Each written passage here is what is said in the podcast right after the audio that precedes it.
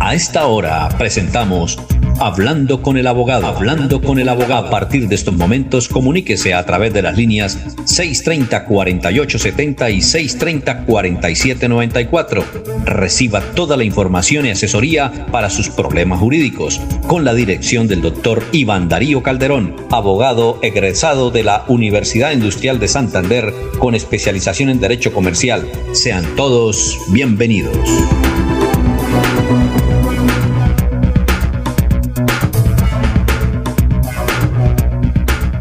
Muy bien. Eh, hoy hablando con el abogado, desde luego, como todos los días, el director Iván Calderón va a hacer una exposición de los eh, temas fundamentales que trataremos en el día de hoy.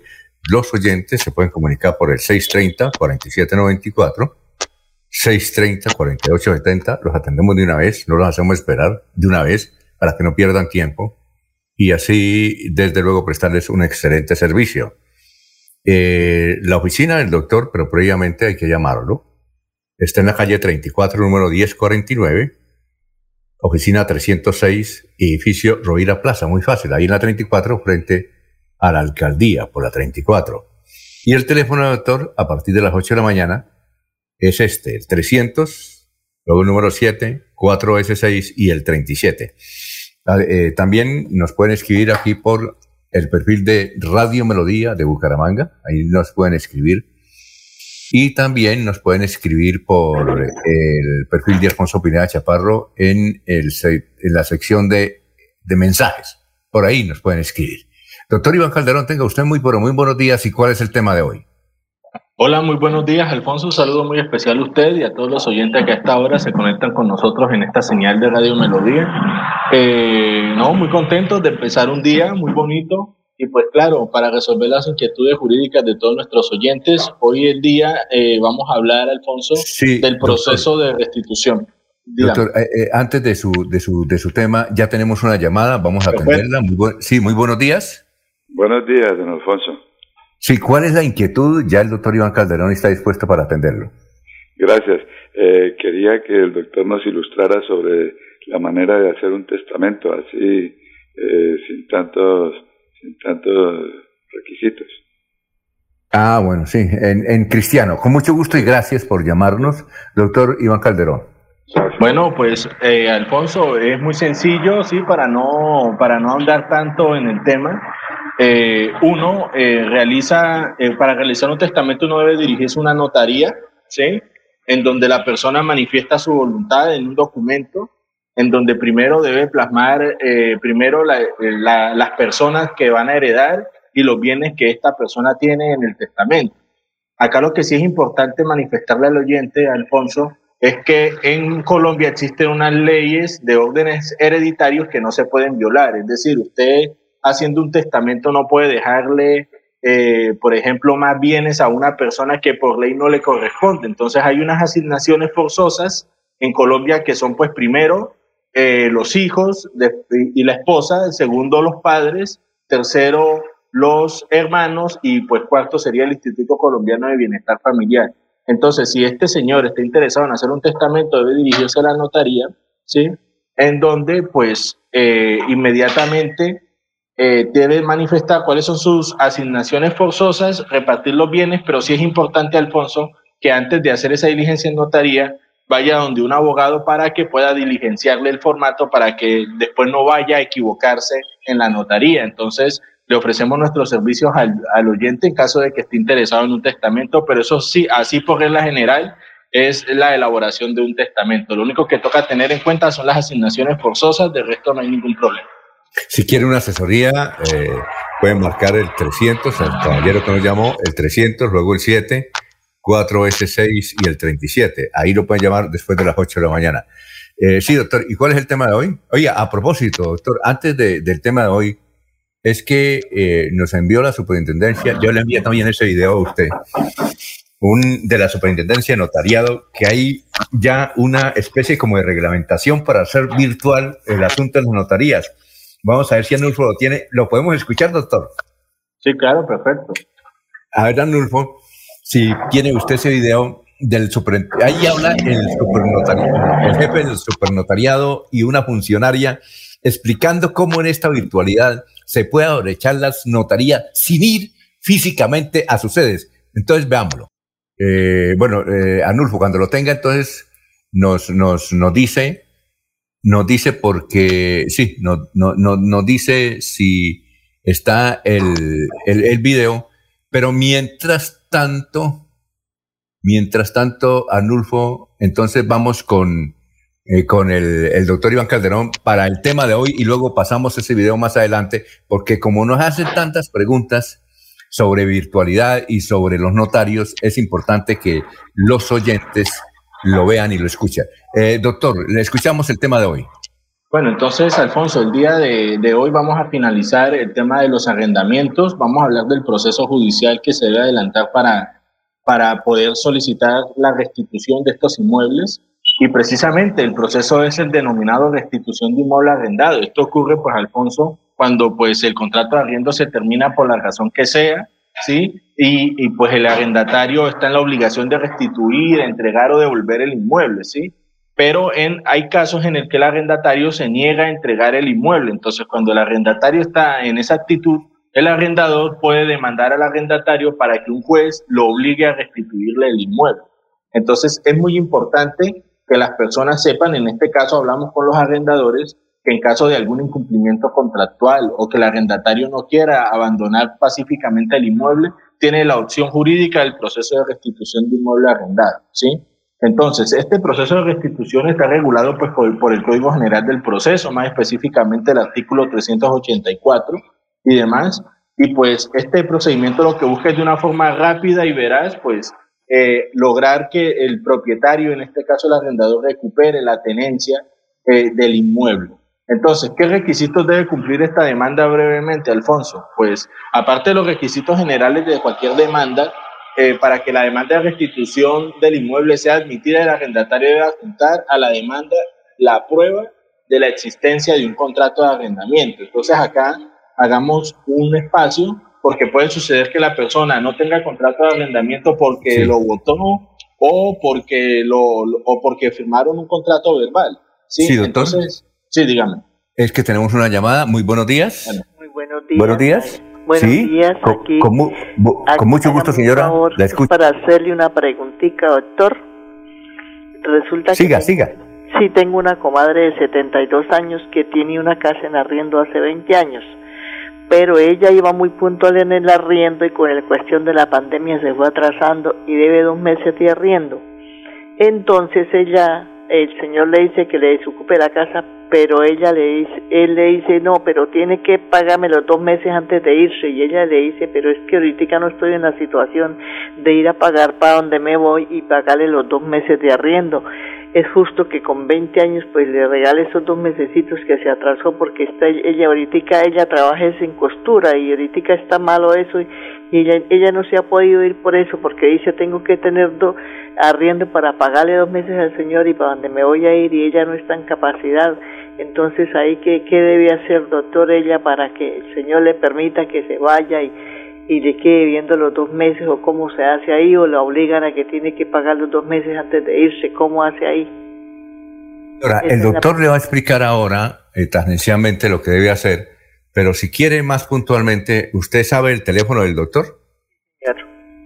¿Sí, sí lo sabe o no? Sí, sí, sí, yo lo tengo anotado. Entonces, ah, bueno, entonces él va a explicar algo para que la audiencia pues, también conozca estos asuntos y a partir de las 8 de la mañana lo puede llamar, ¿le parece? ¿También? Sí, hágame un favor, porque a mí me, me, me, me, preocupa ella ya con 20 años viviendo allá, pero le, le, el señor le dice, no, se, se, va, pero me paga los dos meses.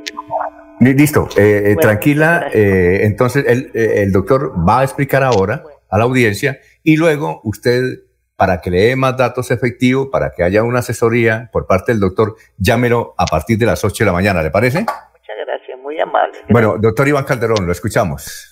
Bueno, eh, esto es un caso que se presenta muchas, muchas veces, Alfonso, y más ahorita cuando acabamos de, o estamos enfrente de un asunto relacionado con la pandemia y el tema de los arrendamientos fue uno de los que se vio más tocado. A ver, en este caso, ¿qué es lo que se puede hacer?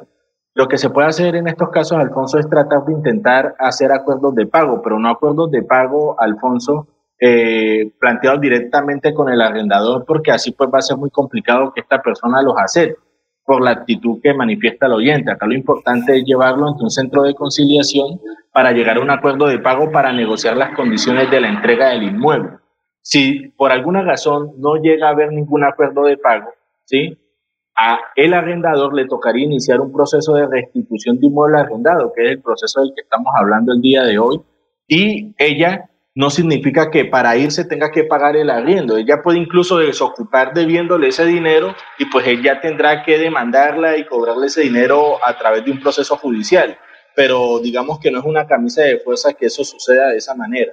Entonces, para el oyente manifestarle a la señora que si ella quiere obrar de buena fe, lo más importante es que se siente con él en un escenario de conciliación ante una notaría, ante la personería o ante cualquier centro de conciliación para que lleguen a un acuerdo respecto de los dos cánones de arrendamiento deudados y se negocien las formas en las que se van a realizar la, la entrega del inmueble. Eso es lo único que ella puede hacer porque pues si no tiene el dinero y esta persona no le da la facilidad de que le paga después, pues el arrendador tendrá que iniciarle un proceso judicial. Exacto. Y entonces eh, lo sensato es que si no hay acuerdo de pago, si él no va a conciliación por su forma que está tratando el asunto, pues que le deje el apartamento y que se inicie el proceso de restitución y, eso no le genera más costos a, la señora que tiene el, inmueble eh, arrendado. Pues eso lo que le va a generar es más costos al arrendador, Alfonso, porque va a tener que invertir dinero en abogados, va a tener que desgastarse en un proceso judicial. Yo creo que este tipo de cuestiones, Alfonso, se pueden manejar de otra manera. Entonces hay que también crear esa conciencia en las personas de, de los acuerdos, ¿sí? O sea, la conciliación como mecanismo extrajudicial de resolución de conflictos es muy útil porque son cuantías que la verdad la, la oyente no nos manifestó cuánto era el arriendo, pero son cuantías muy pequeñas, entonces iniciar un proceso judicial por esos valores tan pequeños, pues eso lo que hace también de alguna forma u otra es pues desgastar a la justicia y pues meterle más procedimientos que yo creo que a través de un escenario conciliatorio se puede resolver de una forma mucho más rápida y sin, sin problemas, sin, sin gastos excesivos de dinero en, abogados y demás cuestiones. Muy bien. Eh, entonces, eh, siga usted con el tema de hoy, que, que lo interrumpimos justamente sobre este tema. Bueno, pues sí, Alfonso. Entonces, si el arrendador no tiene contrato porque lo votó o porque lo hizo verbalmente, él debe demostrar o acreditar la existencia de un contrato de arrendamiento. ¿Sí? Entonces, ¿qué es lo que debe hacer si no lo tiene? Pues eh, puede recurrir a una prueba testimonial, es decir, llevar testigos que demuestren que efectivamente esta persona le, le arrendaba a otra, o en consecuencia puede también solicitar una prueba extraprocesal, que es donde se cita al arrendatario para, que, para hacerle un interrogatorio, en donde él va pues a dar fe de que efectivamente con esta persona tiene un contrato de arrendamiento. Entonces, Alfonso, démonos cuenta lo clave que es tener un contrato de arrendamiento. Es que no podemos estar, Alfonso, en pleno siglo XXI, en pleno año 2021, y que todavía las personas hagan contratos verbales de arrendamiento. Entonces, fíjese la dificultad que usted tiene cuando va a presentar una demanda si no tiene el contrato. Entonces, eso es muy importante que lo tengan en cuenta. Hacer un contrato de arrendamiento y tenerlo pendiente. ¿Sí? Entonces, acá lo importante de este procedimiento de restitución que busca ser rápido, Alfonso, es que si el arrendatario debe los cánones de arrendamiento y por esa razón es que lo van a sacar de la casa, él no va a poder contestar la demanda a menos que cancele todos los cánones de arrendamiento. Entonces, estamos frente a un caso en que una persona lleva, por ejemplo, cuatro o cinco meses de arriendo, lo demandan y si ellos quieren contestar la demanda deben ponerse al día con el pago de los cánones o si no, el juez no los escuchará en proceso. Y al no escucharlo, la consecuencia jurídica es que el juez dicte sentencia de manera automática dándole la razón al arrendador y pues fijando la fecha para hacer la respectiva restitución de inmueble arrendado. Entonces digamos que esto es lo que buscaba el legislador era agilizar estos trámites poniéndose a traba al arrendatario en caso de que sea por incumplimiento de cánones de arrendamiento para que no pueda contestar la demanda y que no haga que el proceso sea mucho más largo y extenso. Entonces, eso es muy importante. Y finalmente, para manifestar Alfonso, que para presentar esta demanda no es necesario conciliar antes como en otros procesos. No se requiere la conciliación como requisito de, eh, como requisito de procedibilidad. Entonces es muy importante que si un arrendador quiere solicitar la restitución de su inmueble, puede demandar directamente sin probar con la conciliación antes. Entonces, en todo caso, tocará pues analizar el caso en concreto y mirar qué es lo más viable para el arrendador en este caso. Muy bien. Ya tenemos, doctor, montado. Eh, Arnulfo nos ha hecho el favor de montar el video que envió la superintendencia sobre el servicio virtual que tiene ahora las notarías en Colombia. Vamos a verlo y escucharlo. El día de hoy es muy importante para los colombianos porque podemos decir que se ha publicado ya en el diario oficial el lanzamiento de la notaría digital. ¿Esto qué significa? Los actos administrativos de la Superintendencia de Notaría y Registro que permiten el inicio de la notaría digital en Colombia han sido publicados. Entender que la tecnología es un habilitador que mejora la calidad de vida de las personas y que en ese sentido ahora todos los usuarios del servicio público notarial en el país contarán con la posibilidad de adelantar los trámites de forma virtual desde la comodidad de su domicilio en línea con la notaría es un gran avance. Podemos a partir de la fecha, con las notarías que vaya habilitando la Superintendencia notario y registro que vayan cumpliendo los requisitos técnicos, tener la posibilidad de realizar más de 400 trámites digitales que antes nos implicaban presencialidad. De cara al notario, es quien va a lograr ejercer su función para brindar seguridad jurídica a todos los actos, contratos, negocios jurídicos que hacen su despacho. Este logro se convierte en uno de los más importantes avances en materia digital para el país si tenemos en cuenta que desde 1970, con la expedición del Estatuto Notarial, se imponía la presencialidad del usuario en las notarías. Bueno, entonces esto significa que la notaría tiene que pedir permiso, ¿cierto?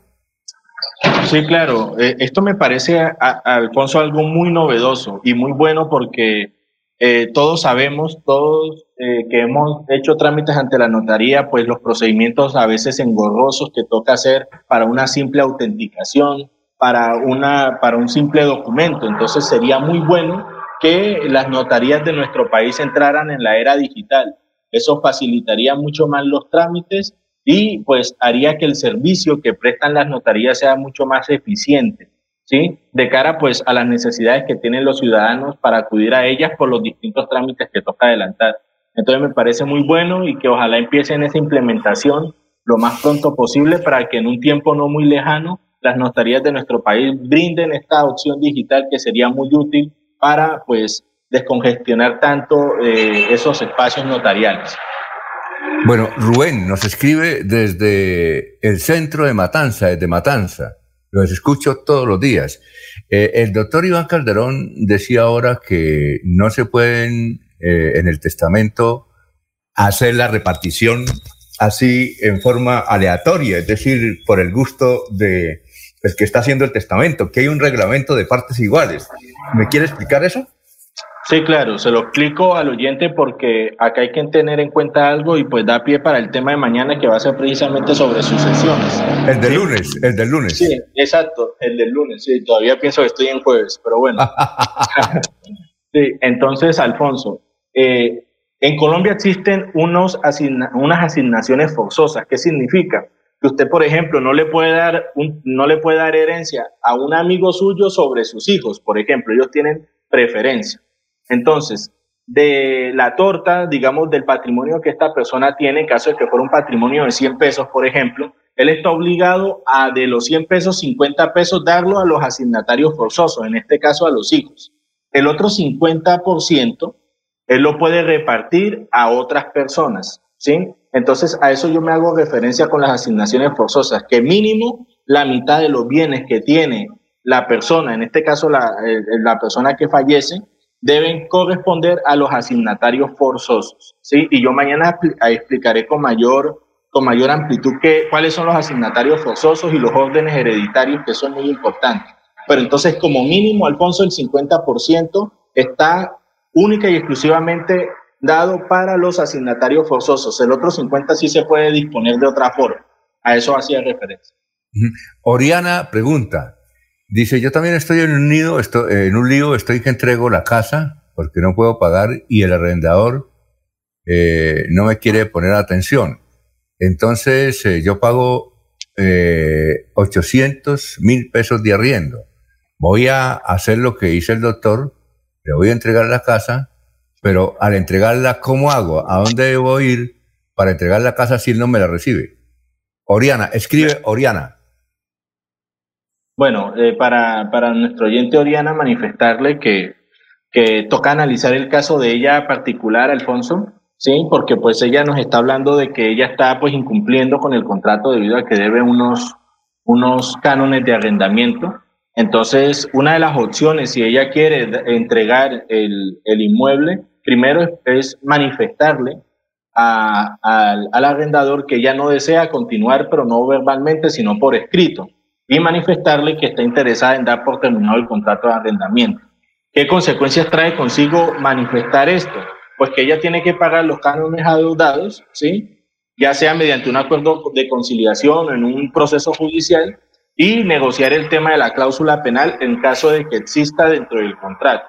Entonces al oyente le pedimos el favor que una vez finalizado el programa nos llame para nosotros orientarla eh, en cómo debe dar esa comunicación al, al, arrendador de que ella desea dar por terminado el contrato de arrendamiento y cuáles son las consecuencias jurídicas que trae consigo esa manifestación.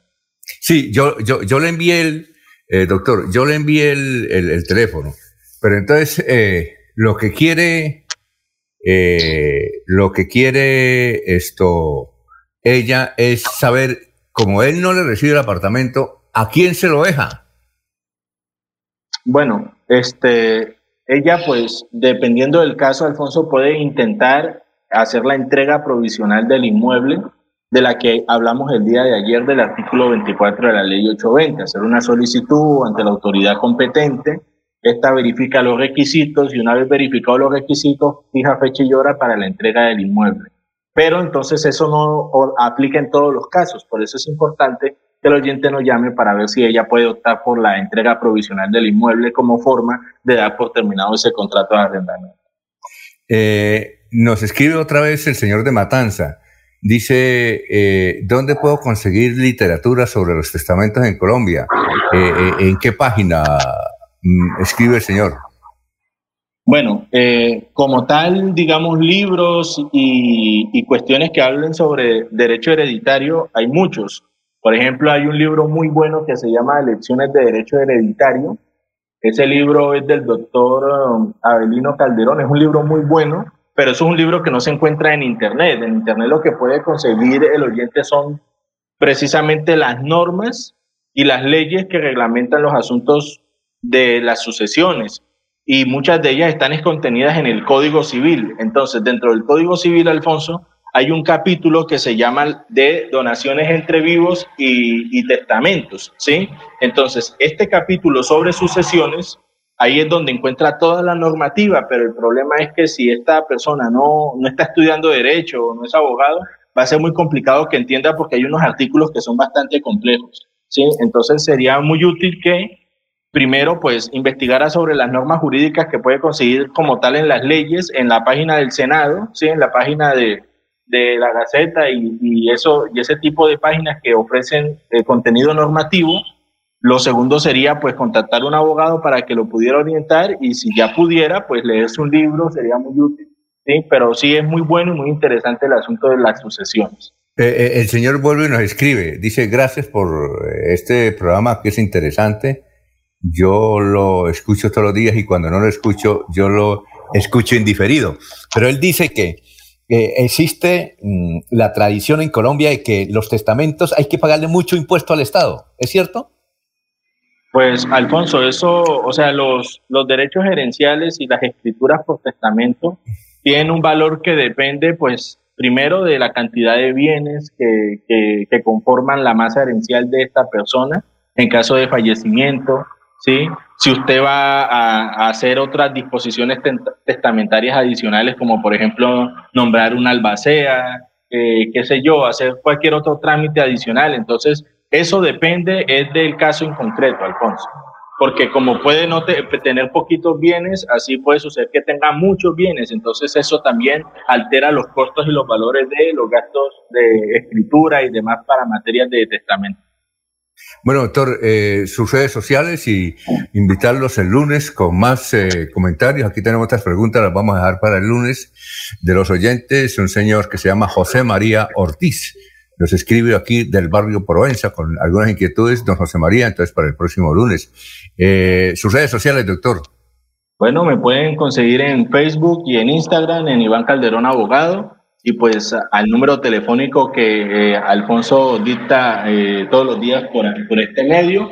Y pues sí, Alfonso, el próximo lunes estaremos hablando de las sucesiones, estaremos explicando qué son las asignaciones forzosas y daremos algunos tips para tener o hacer un buen testamento, para realizar un buen testamento, sin antes tener en cuenta que si tienen dudas o inquietudes sobre eso, nos pueden llamar desde ya a partir de las 8 de la mañana.